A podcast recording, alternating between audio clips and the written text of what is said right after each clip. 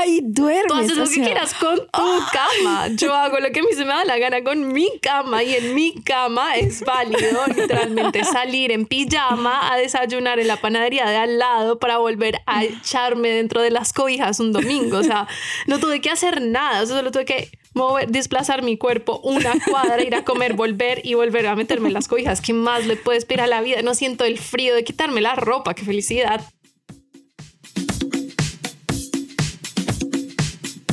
Hola, hola, les damos la bienvenida a un nuevo episodio de Crudo al Desnudo. Este es un episodio, un espacio, perdón, donde hablamos de todo y de nada. Aquí venimos a relajarnos, a compartir nuestras opiniones, nuestras experiencias, a charlar eh, con amigos y a estar aquí muy relajados y estar en casa. Eh, en cada episodio vamos a estar con invitados que nos van a acompañar en estas aventuras de conocernos y de hablar de lo que se nos ocurra un poco. Y queremos que se sientan como en casa, que ustedes también disfruten, que a- se rían con nosotras y de nosotras, claramente, eh, que puedan hablar con nosotras sobre cada tema que estamos hablando y que estén siempre pendientes de nuestras eh, redes sociales para que sepan, interactúen con nosotros, que nos respondan y que sepamos más de ustedes también. Como siempre, les recordamos que estamos en todas nuestras redes sociales como Crudo Universe. Ahí van a poder ver todo nuestro contenido, nuestra revista, nuestro podcast, lo que hablamos, lo que no hablamos y lo que vamos a hacer, porque hoy vamos a hablar de qué vamos a hacer en estos días. ¿Qué vamos a hacer? Primero que todo, le vamos a dar la bienvenida a nuestro invitado el del día de hoy, eh, Mauricio. Hola, gracias por estar acá. Gracias a ustedes, muchas gracias. Qué bueno estar acá con todos ustedes y con las personas que van a estar acá escuchando. Claramente. Gracias por eso. Eh, primero queremos saber quién eres y qué haces acá. No, mentiras. Pero sí, cuéntanos quién en mi eres. casa. Váyase, por favor. Sí. Eh, bueno, les cuento quién soy. Eh, bueno, soy Mauricio. Eh, yo soy mm, una persona. Esa es una pregunta muy filosófica. ¿Quién eres? Uh. No, saben, es como esto, esto de, de que siempre cuando uno habla con gente, como las primeras cosas que le preguntan a uno es como, ¿y qué eres? ¿No? Es como, Total. ush, y a veces, a veces no sé, a mí esa pregunta de qué eres me, uh, me desgasta. Es como ya todo el mundo quiere saber uno. Estudias, trabajas, ¿qué Ah, haces? Exacto, exacto, exacto. Pero vamos hacia allá, vamos hacia allá. Eso es evidente que soy una persona, ¿no? Eh, bueno, yo soy ingeniero de sonido y músico eh, de profesión. Hice también una maestría donde nos conocimos, Compañeritos de maestría. correcto, en gestión cultural y producción audiovisual. Y pues yo me dedico a producción de podcast, irónicamente. La verdad, nunca he estado en un Uh. podcast. Es la primera vez que... ¿Es en serio? ¿Nunca has estado en un podcast? No, nunca he Solo lo estado- produces. Ajá, yo siempre o los produzco o, o hago la postproducción o bueno, todos los procesos que están detrás de o cámara o micrófonos, mejor dicho. Oh, wow. Pero nunca he estado como acá. Bueno, no, una vez estuve en uno contigo, de hecho, para un trabajo de la universidad, Ah, pero sí. era un trabajo de la universidad, ¿no? Es cierto. No es lo mismo. Y no, y no era tan interesante. Es cierto. Eh, pero sí, a, a eso me dedico, eh, digamos, principalmente. Pero también me dedico a otro tipo de procesos, trabajos y gestiones de um, otro tipo de cosas. Siempre relacionados, yo creo, como con el lado artístico de la gestión cultural o de la producción. Y dentro de eso, mm, pues soy también productor para un equipo, para una colectiva que se llama Remaquia Graffiti. Y creo que eso es un poco más hacia lo que venimos acá a hablar, ¿no? en, en efecto. En efecto. Para los que no saben, pues Remaquia, eh, amigos de la casa también, que desde hace un año también están, eh, estamos creando en conjunto. Y para los que no saben, tienen que ir a nuestro canal de YouTube, porque allá tenemos una conversación con otra parte del equipo de Remaquia también, que fue súper chévere. Y precisamente por eso eh, Mauricio está acá hoy hablando con nosotras porque este año se vuelve a repetir lo que pasó el año pasado. Eh, pero ahorita vamos a hablar de eso. ¿no? Antes de empezar la conversación, el dato curioso. Ah, el dato curioso. bueno, el dato curioso es que Yo soy muy fan. Uy, te- me encantan los datos curiosos, la verdad. Ese es el tipo de cosas que a mí sí me gusta que me pregunten, como cuando uno está hablando con alguien y eso.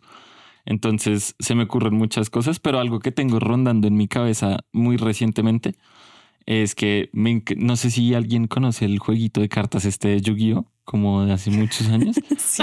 Marica, a mí me encanta esa mierda. Pero no sé si se pueden decir groserías Sí, full. eso sí. Sí, puedes decir lo que quieras. Pero me encanta. Pues obviamente no juego hoy en día, pero cuando era más joven, pues me encantaba y competía y, o sea, era mi ¿Qué? pasión, sí. ¿Por Sí, qué dejaste de realmente. jugar? Uno no debería dejar de jugar solo porque crece. Correcto. No, estoy de acuerdo. Pues he seguido jugando de vez en cuando como digitalmente, pero ya Ok. no le meto Oh, como wow. plata a las cartas y eso. Bueno, Ok, hoy en ok. día son mucho más baratas, pero antes eran eh, ¿Re pues, caras? re caras. Entonces, parte de las razones por las que dejé de jugar, pues fue esa. Pero ahorita tengo un amigo que también, pues descubrí que le gusta mucho, entonces queremos como Volver a retomarlo. juntos. Sí, sí, como poder decir, bueno, echemos una tarde de Yu-Gi-Oh y, y pues tomamos chorro para hacerlo Me más encanta. interesante. Juegos de adultos. Sí, para hacerlo un poco más adulto. Juegos sí. de adultos. Eso son otra cosa. Perdón. Ah, fuera de contexto. Pero sí, Pero no, efectivamente uno no debería dejar de jugar solo porque crece, sí, honestamente. creo. y los nerdos somos más. Entonces, nunca jugué Yu-Gi-Oh, pero Dungeons and Dragons aquí. Entonces, presentemos nuestras voces para las personas que no nos están viendo, porque si nos quieren ver, verme hacer caras, hago muchas caras, nos pueden ir a ver a YouTube, pero si solo nos están escuchando, pues eh, presentemos nuestras voces. Entonces, hola, soy Chen. Hola, soy Chen. Hola, soy Chen. Esa era la de Musa. Me encanta. Exactamente. Hoy solo estamos Valentina y yo, claramente como pueden escucharnos, pero pues nada, eh, hoy precisamente como vamos a hablar de eh, el festival que se viene con Remaquia y con lo que estamos haciendo eh, entre muchas personas, porque esto es creo que una creación de muchísimas, muchísimas personas. Eh, entonces hoy vamos a hablar de cómo es vivir la calle para nosotras, de un poco cómo habitarla eh, desde cada, desde nuestros tres puntos de vista y vamos a también hacer una comparación de la calle romana y la calle bogotana, eh, que esto está bien interesante, que me encanta esto. Eh, pero bueno, lo que con la primera pregunta que quiero empezar el- la conversación, que creo que es muy obvia, pero creo que es pertinente y es para ustedes qué es habitar la calle y cómo lo viven. Siguiente pregunta. No, pues es una pregunta muy difícil. Yo creo que sobre todo porque, mm, o al menos en lo personal para mí, cambió mucho con la pandemia. Uf, Como que antes de la pandemia, probablemente si era una persona que habitaba con una frecuencia muy distinta a la calle. Además, en esa época estaba estudiando y trabajando, entonces me movía por muchos lados y participaba de muchas cosas. La pandemia obviamente hizo una ruptura muy grande y no sé si fue solo para mí, pues ya ustedes dirán ustedes qué opinan de su post pandemia. Pero después de la pandemia y supongo que por todo este mundo de los trabajos remotos, yo trabajo principalmente remoto. eh, Mm, el habitar la calle se volvió, se, se volvió durante un tiempo muy largo un espacio de tránsito, básicamente, total. Principalmente para mí. Pero desde que estoy como más cercano a Remaquia, pues he también abierto mi cabeza, he entendido el punto de convivir, de que es un espacio no solo que compartimos, sino que es un espacio de oportunidades. Entonces la gente en la calle ve oportunidades de todo tipo, desde emprendimiento, como la gente que vende y se dedica a hacer algo en la calle, como de creación para los artistas urbanos, para los cirqueros, sobre todo también. Eh, pero bueno, no sé, es un espacio de encuentro. Pues sí, muy grande. Pero sí, el tema, el tema pandémico también es una pereza, pero. porque Pero sí cambió con un eso, montón. Pero sí cambió con eso. No Es sé cierto. qué opinan ustedes de eso. Vale. eh, ah, Sí, ¿Yo vale. qué opino? Adelante, Yo vale. claro. Es que no sé, yo me mudé en pandemia. Entonces, es cierto. eso cambia toda la perspectiva porque no tenía mucha opción. O sea, o sales o, o- o no haces nada, básicamente. O sea, como que no era como que me tuviera que quedar en la casa todo el tiempo. Entonces, digamos que, pues para mí es, es salir, es como ver el mundo, ver qué hay, hacer cosas nuevas, ¿no? O sea, como encontrarse en nuevos espacios, entender nuevas lógicas espaciales, o sea, cómo funciona una ciudad completamente diferente a la que has vivido toda tu vida, un poco. Obvio. Es que para ti la pandemia no fue igual que para nosotras porque efectivamente te mudaste en plena eh, pandemia y no fue lo mismo porque igual tenías que No. salir a conocer y pues uno estando en un lugar nuevo, la calle es súper importante habitarla, creo yo. Y trabajé una gran parte de la pandemia en un trabajo muy presencial, o sea, porque yo tenía que hacer muchas cosas y salir a muchas partes, o sea, no estaba todo el tiempo como, yo nunca tenía un trabajo realmente como remoto, Remoto. remoto, digamos. A mí me pasó un poco lo, lo que a ti te pasó con eh, el trabajo remoto, porque efectivamente mi oficina ahora está en mi casa y yo casi no salgo de la casa ahora. Y antes, sobre todo en la universidad, eh, la calle para mí siempre fue súper importante, porque yo me la pasaba en la calle, yo hacía todo en la calle y sobre todo en la Tadeo, que es una universidad abierta Sí. eh, uno vive en la calle.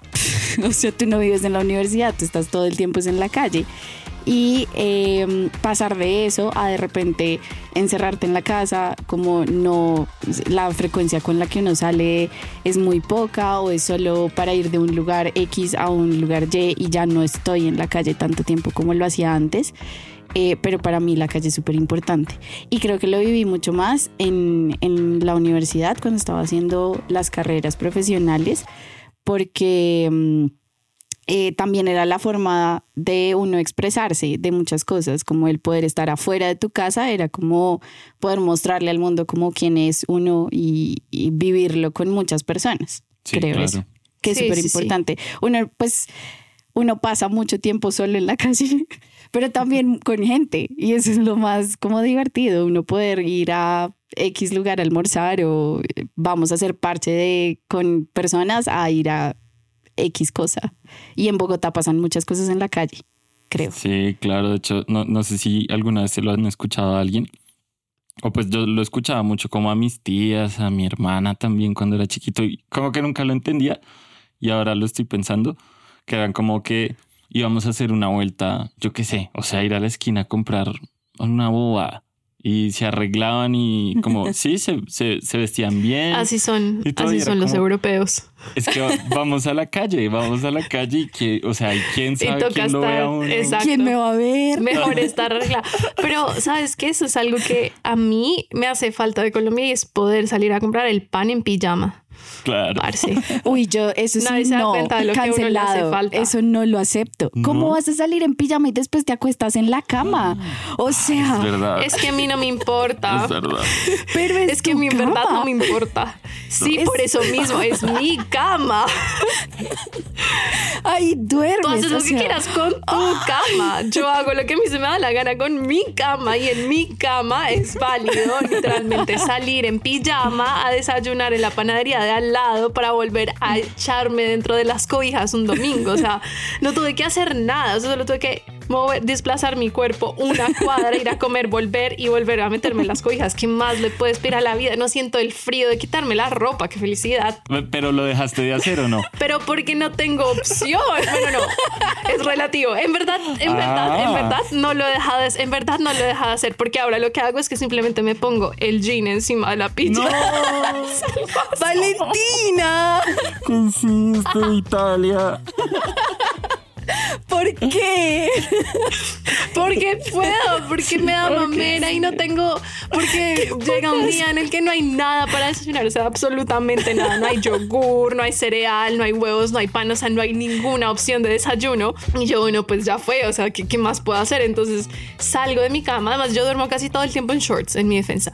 Entonces Ok. salgo de mi cama y digo como, no me voy a cambiar solo para ir a comprar yogur a la esquina, o sea, es que, es que no estoy yendo a un supermercado grande, es que el supermercado está acá Claro. al lado. Entonces, ¿qué hago? Simplemente me pongo el pantalón encima, me pongo un saco No. y bajo. En verano simplemente miraba si se veía muy mal mi camiseta de pijama con sin brasier y lo, Oh, y lo por dudaba. Dios. Y era como...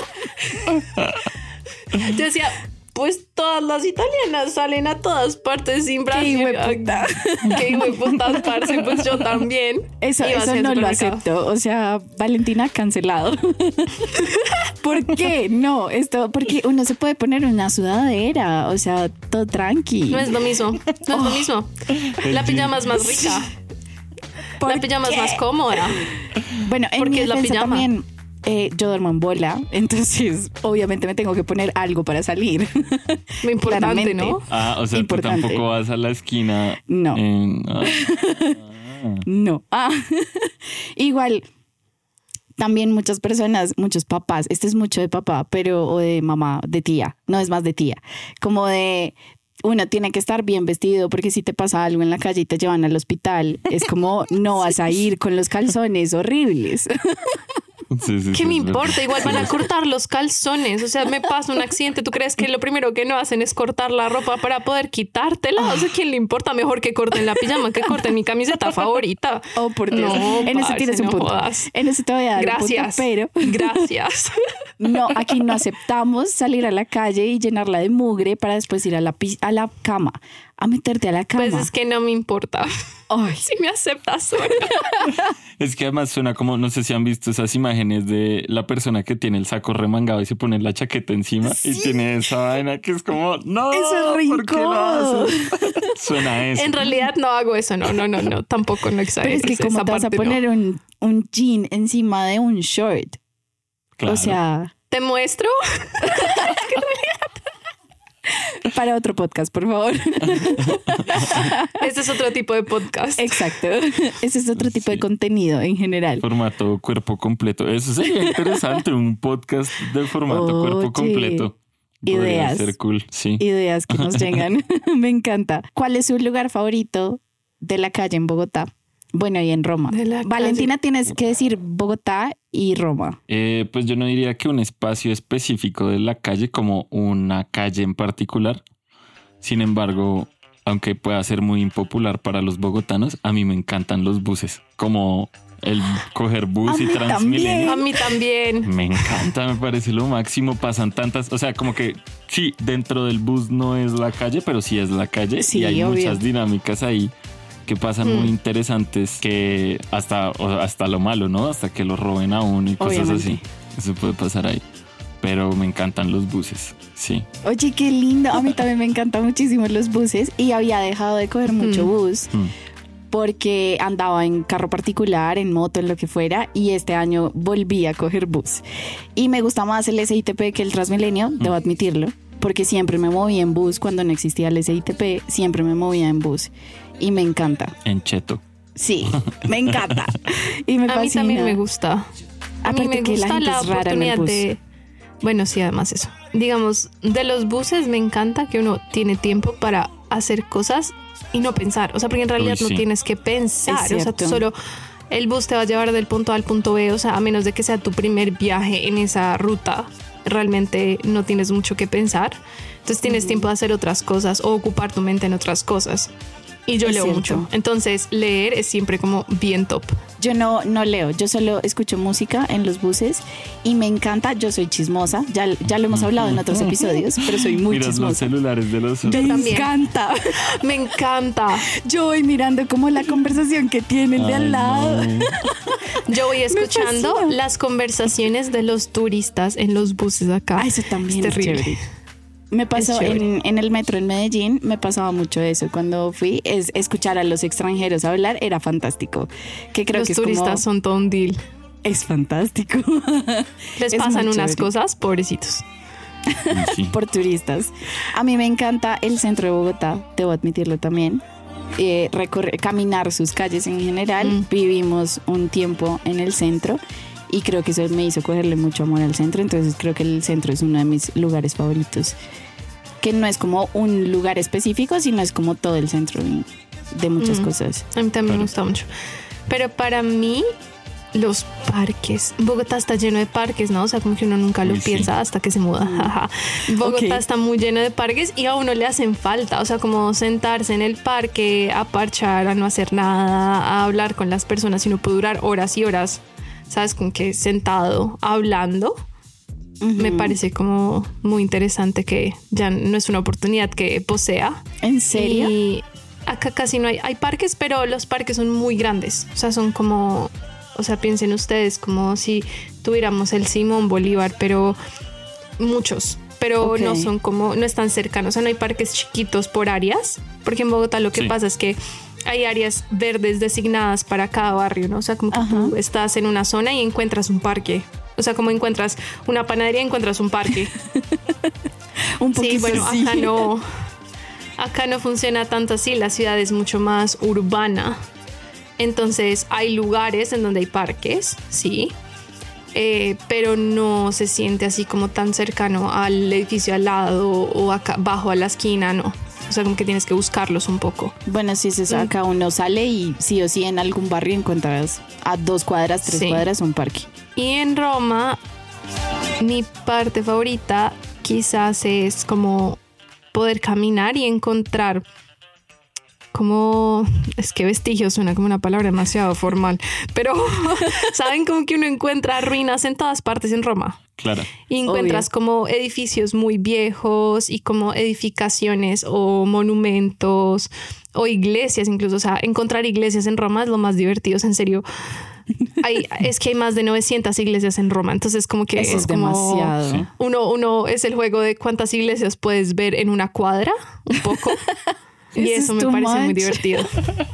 Es Como que hay demasiadas iglesias, hay más Sí. iglesias, o sea, hay demasiadas, demas, hay tantas iglesias que las cierran, o sea, es que Pero prefiero las panaderías de Bogotá. Gracias. en verdad sí, Sí, claro. no lo hagan, no dejen el rico. pan. Nada que El pan es muy importante para No. vivir. Yo de venida para acá llegué temprano porque a mí me gusta Me ser muy puntual. Entonces Fantástico. tenía como media hora y dije, bueno, voy a buscar la panadería. Acá debe haber una panadería. Sí, Encontré la panadería y me Eh. senté y me mandé cinco panes y un chocolate. Y al final salí como, no, ¿qué hice? Acababa de qué desayunar. celos. Siento No muchos mal. celos de ti, o sea, Quiero, vamos a hacer una confesión, pero en esta casa, Moza y yo compramos todos los días más o menos cuatro mil de pan. Bien hecho. Todos los días. O sea, Bien hecho. el panadero de nuestro barrio se la hace con nosotros. Para sentirse si yo orgullosos. pudiera, si Me yo pudiera lo haría. Créeme, Mm. si yo pudiera lo haría. Y es que ese pan es tan rico y cuando lo cogemos fresquito, oh, sí, El pan rollito, el pan rollito que llena la bolsa de el hojaldrado. Oh, ya que hablamos de comida, Bueno, como siempre en estos podcasts terminamos hablando de comida. eh, ¿Cuál es su comida callejera favorita? Para mí es muy fácil. uy. muy Ah, sí, fácil. dilo, dilo. Dila. El pastel de yuca.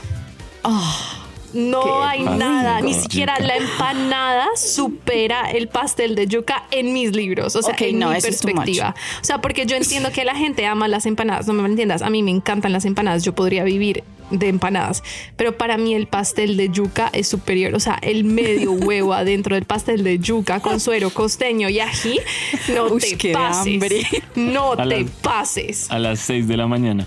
A las 6 de la mañana recién frito. O sea, eso que acaban de sacarlo del aceite y te moja la servilleta de aceite. uy, qué rico. De eso están hechos los sueños. Cuando uno ve el, el dedo de uno a través de la servilleta ya de lo Sí. moja. Sí, exactamente así, así. Ahí sabemos que es bueno. Y la ventaja es que no tiene los sellos de exceso en grasas, exceso en bla. No. Y sin ese aceite Ah. también frieron los buñuelos que también me encantan. Entonces me como un pastel de yuca y un buñuelo de postre. Porque prioridades. Valentina, esto es demasiado. ¿Cuál es Sí, el tuyo? No, esa vara está muy alta, ya yo no quiero decir nada. sí. Yo tengo tres. Ah, debo A confesar. ver, a ver. Eh, las empanadas para mí siempre van a ser, o sea, el top.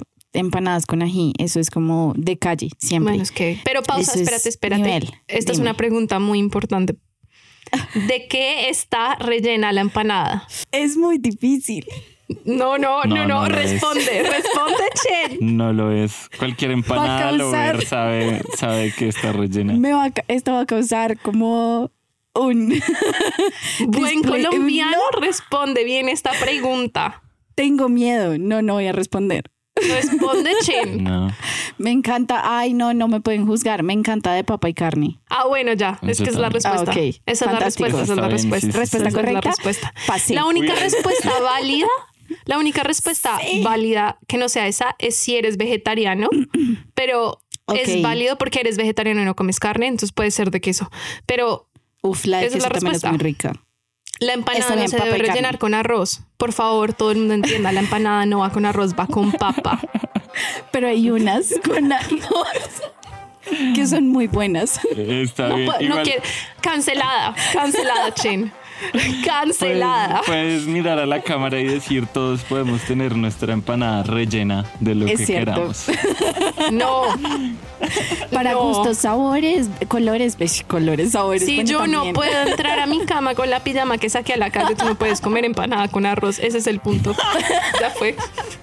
Ya fue. Está bien, permito que entras a tu cama con la pijama A comer empanadas Gracias. en la cama. con arroz. Me encanta, pero bueno, iba en mi empanada en el centro, al lado del atadeo, en la tercera con 20 Uh, específicamente, sí. tercera con 22, 24, creo que es. Eh, todas las mañanas se hacía, no sé si todavía se hace, pero se hacía, y en las tardes una señora que hace unas arepas rellenas de queso. ¡Ah! Parce, eso es la mejor comida de calle. O sea, es, es una arepa. La arepa de bicicleta, la arepa, claro. de, la arepa, o la arepa, sea, punto, la Y que arepa. tú la, la abres en la mitad y el queso es como. ¡ah! Sí. Y está llena de No, mantequilla, graci- o sea, delicioso. Está La arepa de huevo rellena, la arepa de huevo rellena de carne desmechada. Ese es otro nivel.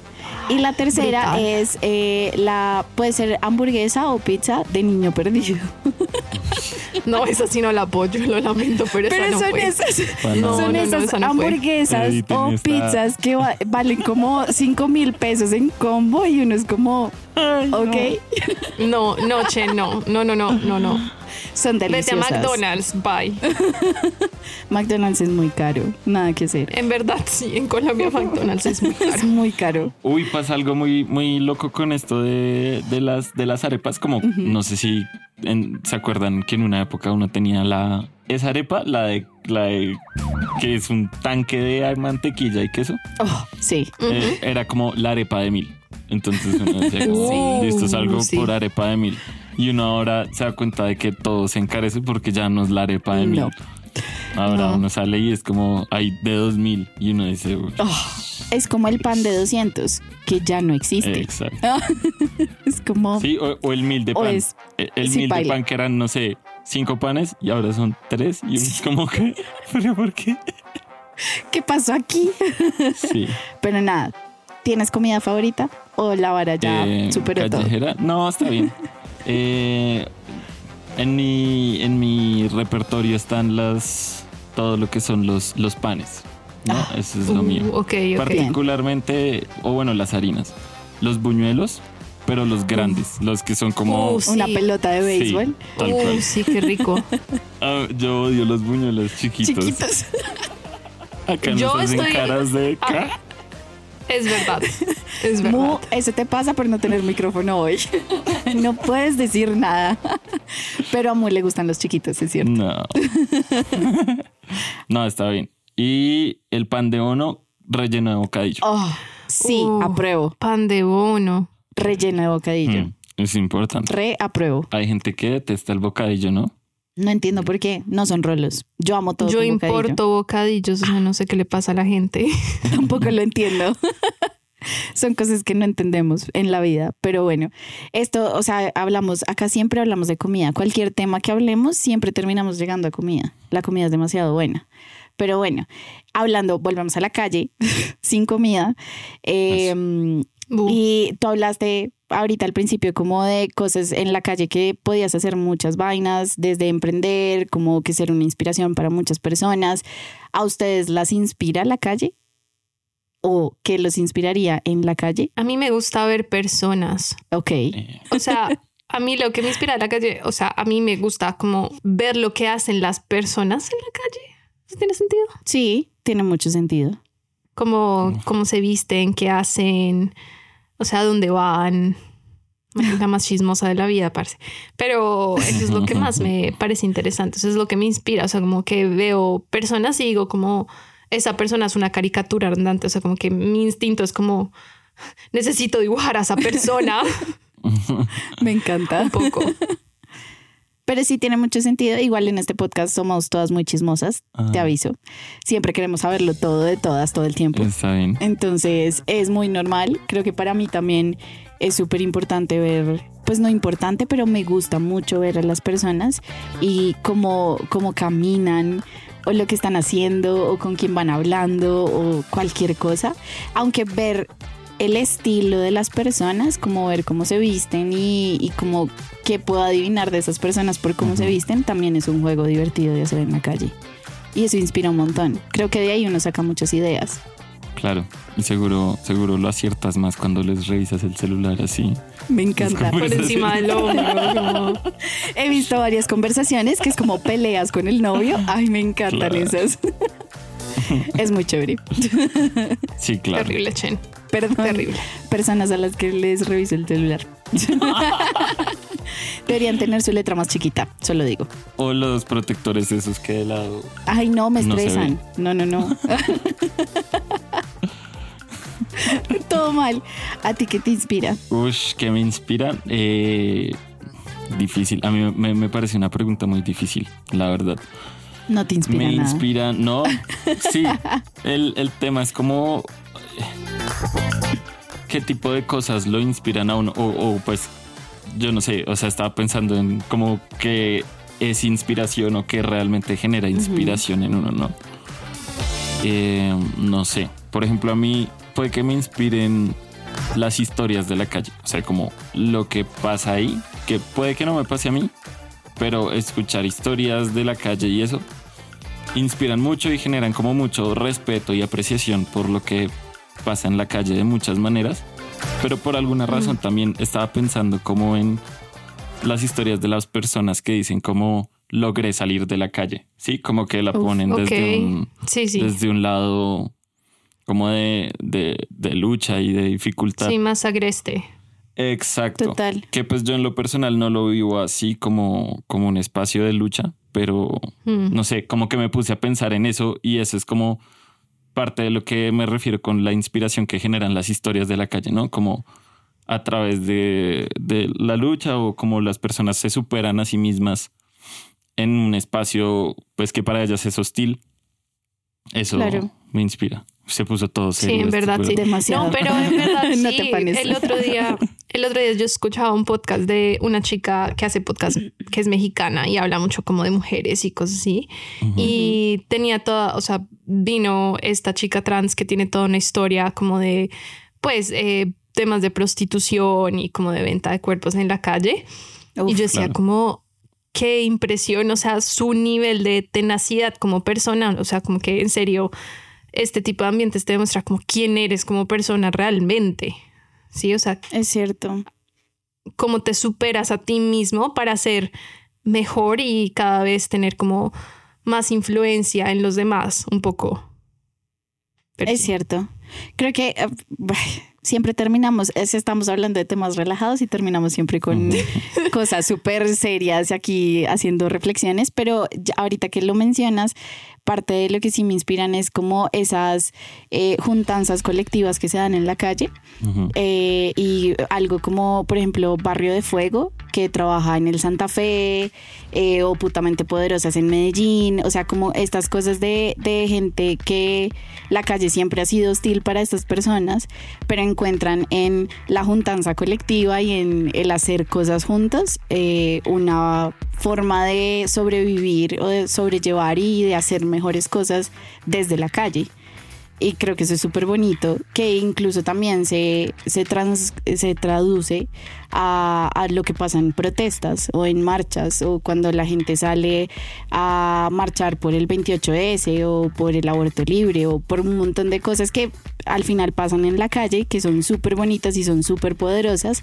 Eso sí creo que me inspira un montón, aparte de ver cómo la gente se viste en la calle, porque también.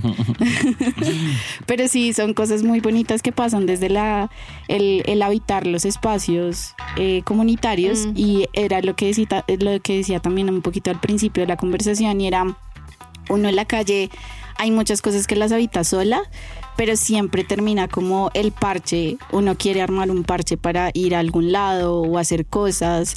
O en Bogotá que digamos pasan un montón de festivales en la calle o pasan muchas cosas eh, que es para invitar a la gente a habitar su calle. Sí, claro, absolutamente de acuerdo. el tema como de que entender que la calle Sí, es primero un espacio público como compartido donde estamos todos. Em, segundo, es una realidad que particularmente acá, pero en todas partes, es un espacio de dificultad y hostilidad puede ser también. Sí, sí. Pero asimismo, como todo ligado como a este rollo de salir de la calle y la gente que la habita de muchas maneras, las protestas, todo esto, es un espacio de oportunidad y de expresión. Y, es también como un poco el punto de cómo yo encuentro mi oportunidad dentro de este espacio de todos para expresarme, ser yo y generar algo que va más allá de alguna u otra forma. Eso es bonito, es cierto. Estoy muy de acuerdo con eso. ¿Tienes algo que decir, Valentina?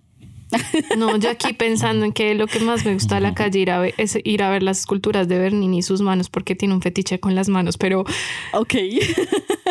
Sus la respuestas son más inspiradoras, entonces lo voy a dejar no, yo estoy de acuerdo, yo también soy fan de las manos, o sea, para mí también ver las cosas de Bernini es como... es como ese hombre tenía un fetiche con las manos y todo el que me diga lo contrario en realidad nunca ha visto un Bernini, punto. Eh, claro, decir. La, la, calle en Roma es otro cuento, o sea... No, la calle en Roma es que, ¿saben lo que pasa en Roma? Que cuando vives en una ciudad tan, tan turística, o sea, porque Bogotá es turística, pero es que Europa es otro nivel, o sea, digamos, Europa llega a otro nivel de turismo, o sea, la mitad de su economía se basa en el turismo, entonces es mm. otro nivel, entonces cuando vives en una ciudad tan turística, las calles empiezan a tener diferentes connotaciones completamente diferentes. O sea, yo he vivido en muchas partes de esta ciudad y he vivido muchas experiencias de calle completamente diversas. O sea, como desde, obviamente yo viví en una zona, digamos, que podríamos decir es como una zona muy rica acá en Roma, o sea, que es el, el cuartiere más caro de Roma, que fue pura suerte, digamos, yo no, yo no pagaba tanto, es pura suerte. y, y pasé de vivir, o sea, vive ahí, pero antes vivía en una zona muy, muy popular, o sea, estoy hablando de gitanos en la calle buscando cosas dentro de la basura, o sea, como son dos visiones completamente diferentes y además trabajo en el centro y vivo como mucho tiempo, digamos, de mi vida en el centro histórico de la ciudad que es completamente turístico, o sea, como entonces pasas como por unos niveles de realmente como qué es la vida y quiénes son las personas completamente, sí, es de todo, de todo, absolutamente de todo. Está súper Pero es interesante, es muy interesante ver como esas dicotomías de las ciudades. Obvio. Que también pasa en Bogotá, pero creo que en una escala mucho menor. O sea, en Bogotá es más interesante porque Bogotá es como si tuvieras muchas ciudades en una ciudad, ¿no? O sea, pues yo no ah, sé, las personas que han visto Bogotá, no solo arquitectónicamente, sino también socialmente, o sea, cómo se forman estos barrios sociales que tú parece en serio, es un salpicón de ciudades, o sea...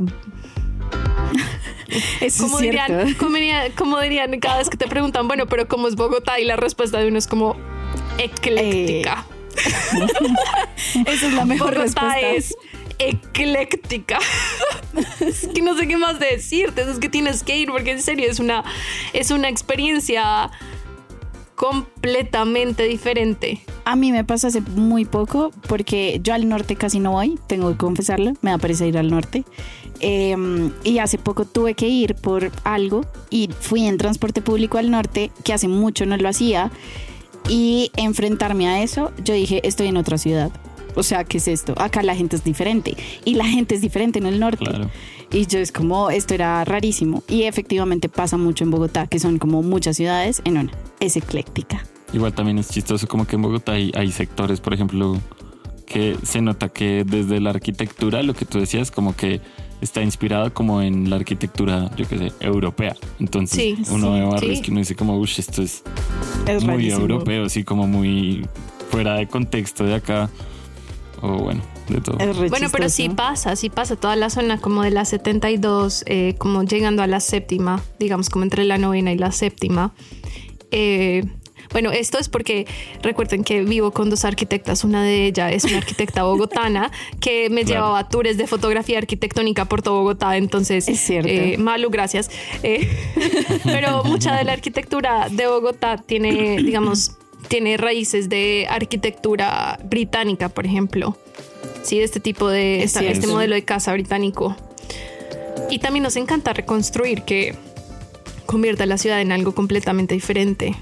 O sea, nos encanta quitar y reconstruir, quitar y reconstruir. Sí, es Eso cierto. también modela Ahorita mucho el la centro ciudad. de Bogotá es súper raro. Es como irreconocible en muchas cosas. Pero bueno, eh, voy para mi siguiente pregunta. Creo que esta sería la última porque vamos un montón de tiempo. Sí. Hablamos muy bueno. Ay. Pero bueno, ya me voy a meter un poco como en la movida artística y como la calle eh, es una inspiración para eh, que las movidas artísticas sucedan. ¿Cómo creen ustedes que la calle nos inspira? Pues bueno, igual es algo que hemos hablado como en todo el episodio, pero ¿cómo creen ustedes que el arte desde la calle es algo que nos une? Yo diría que todo inicia en la calle. O sea, no sé, o sea, como que sí, como que artísticamente quizás uno todo el tiempo está pensando cosas, ¿no? O sea, como esto es desde un punto de vista como muy de creativo, pero como que tú todo el tiempo estás pensando cosas, pero muchas veces como los inicios de la creatividad de las ideas nacen de ver o de conocer o de sentir o de tener experiencias. Yo tenía una profesora que decía que tú no puedes diseñar sin la experiencia. La, la parte experiencial es muy importante porque te enseña realmente cuál es el problema y qué es lo que estás buscando. Entonces Es cierto. artísticamente yo siento que es la experiencia de salir y encontrarte con, digamos, el mundo, ¿sí? De ver las cosas, de hacer las cosas, lo que te produce como esta, como imaginación o esta sensación de crear. Así después tú te sientes en tu escritorio a crear, digamos. Es cierto. Claro, igual también, pues me gusta lo que dijiste y quisiera añadir una cosita y es como que también le permite a uno identificarse y apropiarse de las cosas. Por Mm. ejemplo, si hay, no sé, por ejemplo, en, en Roma pasará que hay alguna estatua o alguna fuente o alguna plaza como que es súper icónica, eh, que es como planteada desde un concepto artístico, ¿no? Y la gente pues dirá eso y dirá, ah, esa es mi ciudad o, o esto es como parte de mí de alguna forma. Claro. Así como alguien acá puede ver como alguna obra, como el, el pues no sé, acá hay de todo, es que, pucha, Escoge uno. sí, escoger uno. No, pues puede ser como el beso, sí, lo han visto el mural Sí. este, que es Ese es súper icónico. súper icónico, exacto, y cualquier persona bogotana fuera ve una foto de eso y es capaz de decir, ah, esa es mi ciudad, o yo soy de ahí, y eso, y eso genera como una identidad y una apropiación Sí, como de, Sí. de las cosas y del espacio público también, que uno le permite entender que, ah, bueno, eso también es mío, ¿sí? No lo hice yo, no fue mi idea. No. Pero de hace entrada parte no de tiene mí. nada que ver conmigo, sí, pero en realidad Sí. sí, hace parte de mí porque yo hago parte de eso. Exacto. Y exacto. Uf, lo de la identidad es súper importante y no, no lo había pensado, pero estoy 100% de acuerdo con eso.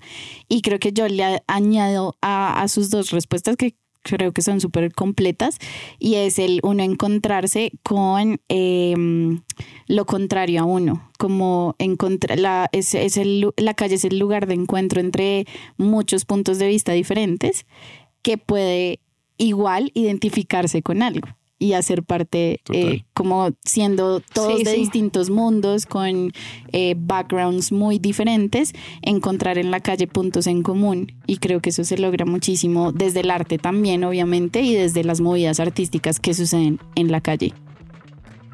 absolutamente. Oye, qué bonita reflexión. Ah, Qué lindos me todos encantó nosotros. cerrar con esto. Pero me fascina. Eh, esto, bueno, pues, toda esta conversación alrededor de cómo, eh, pues acá tres puntos de vista muy de nosotros que igual faltarán un montón de puntos de vista de cómo habitar la calle, que esto podría tener como todo un, un podcast, toda una temporada hablando de cómo es la calle, porque Sí, claro. pasan muchas cosas diferentes. Eh, pero todo esto eh, nos lleva siempre a por qué estamos acá, por qué Mauricio está acá, y es hablar del Holoflama. Claro. Tas. Sí, por supuesto. Llegó la hora. Tas, tas. Ahora sí, Sí, sí, sí.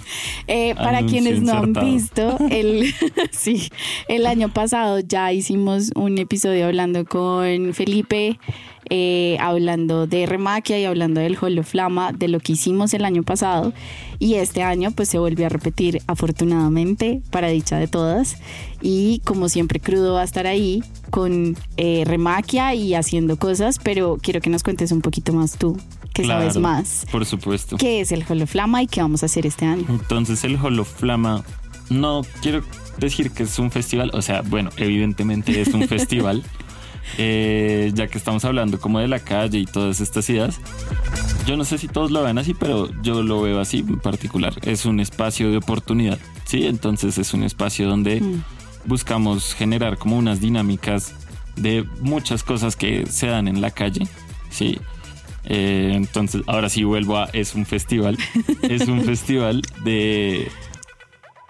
No me gusta decir que es de arte urbano porque cuando uno dice arte urbano la gente piensa solo en graffiti. En graffiti. Y sí, en principio parte del graffiti. Remaquia es una colectiva que en principio pues es una colectiva de graffiti. Sin embargo, no es solo arte urbano lo que o graffiti lo que pasa en el festival, sino pues distintas expresiones como arte y cultura urbana quizás si alguien lo quiere entender así. Entonces es un festival que recoge distintas expresiones como graffiti, va a haber moda, va a haber breakdance, presentaciones musicales, por supuesto, va a haber una galería de exposición y bueno, distintos como ah, una feria de emprendimientos, bueno, mejor dicho, a, a lo, es a lo que me refería, como que es un espacio de oportunidad. Y porque también un espacio de oportunidad, porque la mayoría de las dinámicas que se generan son a partir de convocatorias, para que todo el mundo que quiere participar pueda participar. Va a haber 20 artistas pintando dos murales grandísimos y ellos, pues 18 aplicaron, tuvimos en cuenta paridad de género, Genial. eh, va a haber 30 emprendimientos y todo ha sido por convocatoria, o sea, el tema, tratar de que sea en la medida de lo posible lo más justo Ujú. o abierto también con la gente. También un poco para romper esas dinámicas de rosca que a veces son muy comunes. Sí. Entonces eso está muy bueno. Y eh, me colgué, no sé. Me, me- me colgué. Sé que Por favor, que vayan, cosas. vean, disfruten. ¿Cuándo es? ¿Qué Siéntanse días va a inspirados ser? por la ¿Dónde va a calle. ser? Por supuesto, soy el peor. Lo siento. Eh, Equipo, los defraudó. sí.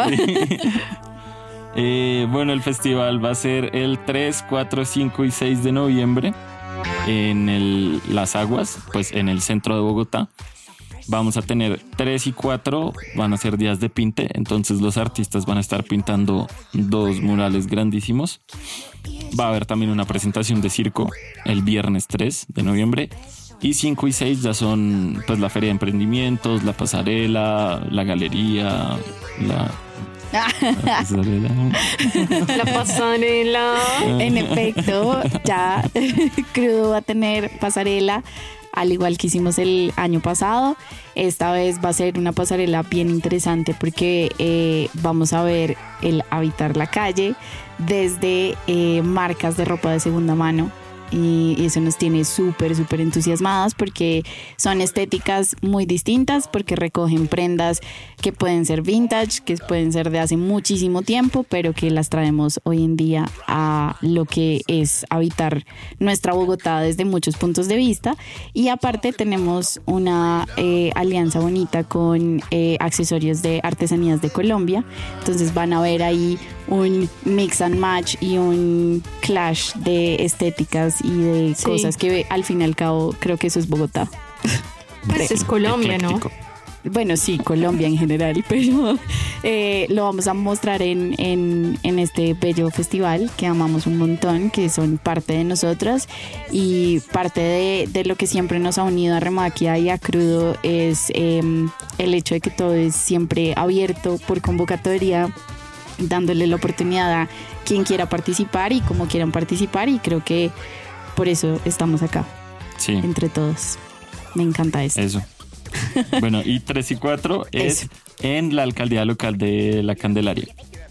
Importante que lo sepan. Súper importante. Igual en la descripción de este podcast, en todos lados les vamos a dejar la información para que vayan al Holoflama, para que vayan a visitar eh, los murales que van a estar pintando, para que vayan y visiten a los emprendimientos, obviamente para que pasen a nuestra pasarela, eh, se disfruten todo lo que va a pasar, a los artistas que van a, a tener, podemos decir a alguien de artistas o todavía de no. artistas eh, musicales. Sí, que se vayan a presentar. Sí, va a agregar una pequeña cosita. También va a haber foros con los artistas, con los muralistas, Ah, me encanta. que es un espacio muy interesante porque muchas veces esos, esas dinámicas no se generan, ¿sí? Como desde lo que es el arte urbano, Ujú. Eh, tiene un, un componente muy importante como en la clandestinidad, ¿sí? Como de no dar la cara y que Exacto. la gente no sepa quién es uno. Pero va a haber unos espacios como concretos para que la gente pueda hablar con los artistas. Entonces eso está también chévere. Uh, eso está súper. Eh, ahora sí que, ¿qué era lo que me decías? Ah, ah, musicales. Artistas. Sí, sí, sí. Eh, sí, ya tenemos varios artistas. No, pues nadie me ha dicho que no puedo decir nada ni, ni que sí. Me encanta. Disclaimer, si la cagamos acá, perdón. Sí, lo siento, equipo, otra vez. No, mentira. Eh, pues tenemos mm, pues muchos artistas, pero dentro de lo que se me viene rápido a la cabeza está Espectra de la Rima, está Anyone Cualquiera, Error 99 y Mismo Perro, Jamlock Jr., que son, bueno, son artistas Sí. que sí. El que sabe, sabe. El que sabe, Exacto. sabe, exacto. Es como que les diga Juanes y todos, ¿no? ¿quién es ese? No, ¿Quién carajos? Me fascina esto. Eh, bueno, no, nada. Eh, ¿Quieren concluir algo de nuestra charla? ¿Alguna? Sí, Diga. yo tengo una conclusión. Eso. Di. Si quieren salir en pijama a comprar el pan, yo lo apruebo. Gracias. Y yo lo cancelo. Gracias. Eso es todo. Nada, creo que es eh, mucho es cada quien puede habitar la calle como quiera. Eh, al fin y al cabo, pues es un pedacito es de todos y todos dejamos un pedacito en la calle siempre que Mm. salimos. Y Entonces, cuéntenos cómo ustedes habitan la calle. Escríbanos. Eso. Obvio. ¿Con pijama Como o sin siempre. pijama? Creo que esa va a ser una pregunta, sí o sí. Como siempre en Spotify les dejaremos. pastel de yuca. En Spotify les dejaremos preguntas y les dejaremos encuestas para que nos comenten sus opiniones y, y sus respuestas a cómo habitan ustedes la calle. Y creo que sí va a ser súper importante saber si salen o no en pijama a la calle. Y si se meten después de la cama con la pijama sucia, los voy a juzgar. Me encanta.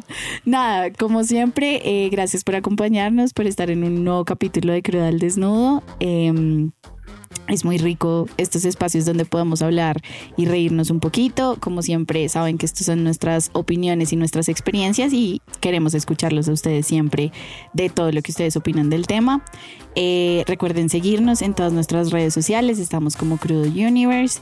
Eh, nos pueden encontrar ahí. Ahí vamos a siempre publicar nuestras convocatorias, lo que hacemos eh, y compartirlo con ustedes y que ustedes lo compartan con nosotros. Eh, Remaquia, en donde siguen todo, donde se enteran de todo. No, igual en las redes, en todas partes. Eh, en Remaquia Graffiti sale en, en Instagram. eh, principalmente Instagram es la red que mueve Remaquia a través de Ahí. ese canal. Nos comunicamos con la gente, a todo el que escriba se le responde, siempre es un canal muy abierto y muy participativo. Muy colaborativo, efectivamente. Igual en la descripción de este episodio les dejaremos toda la información del festival de Remaquia para que lo sigan, eh, de nosotras también. Y nada, gracias por acompañarnos en un nuevo episodio, por reírse acá un ratito y eh, los vemos en la próxima. Así que adiós. Chaito.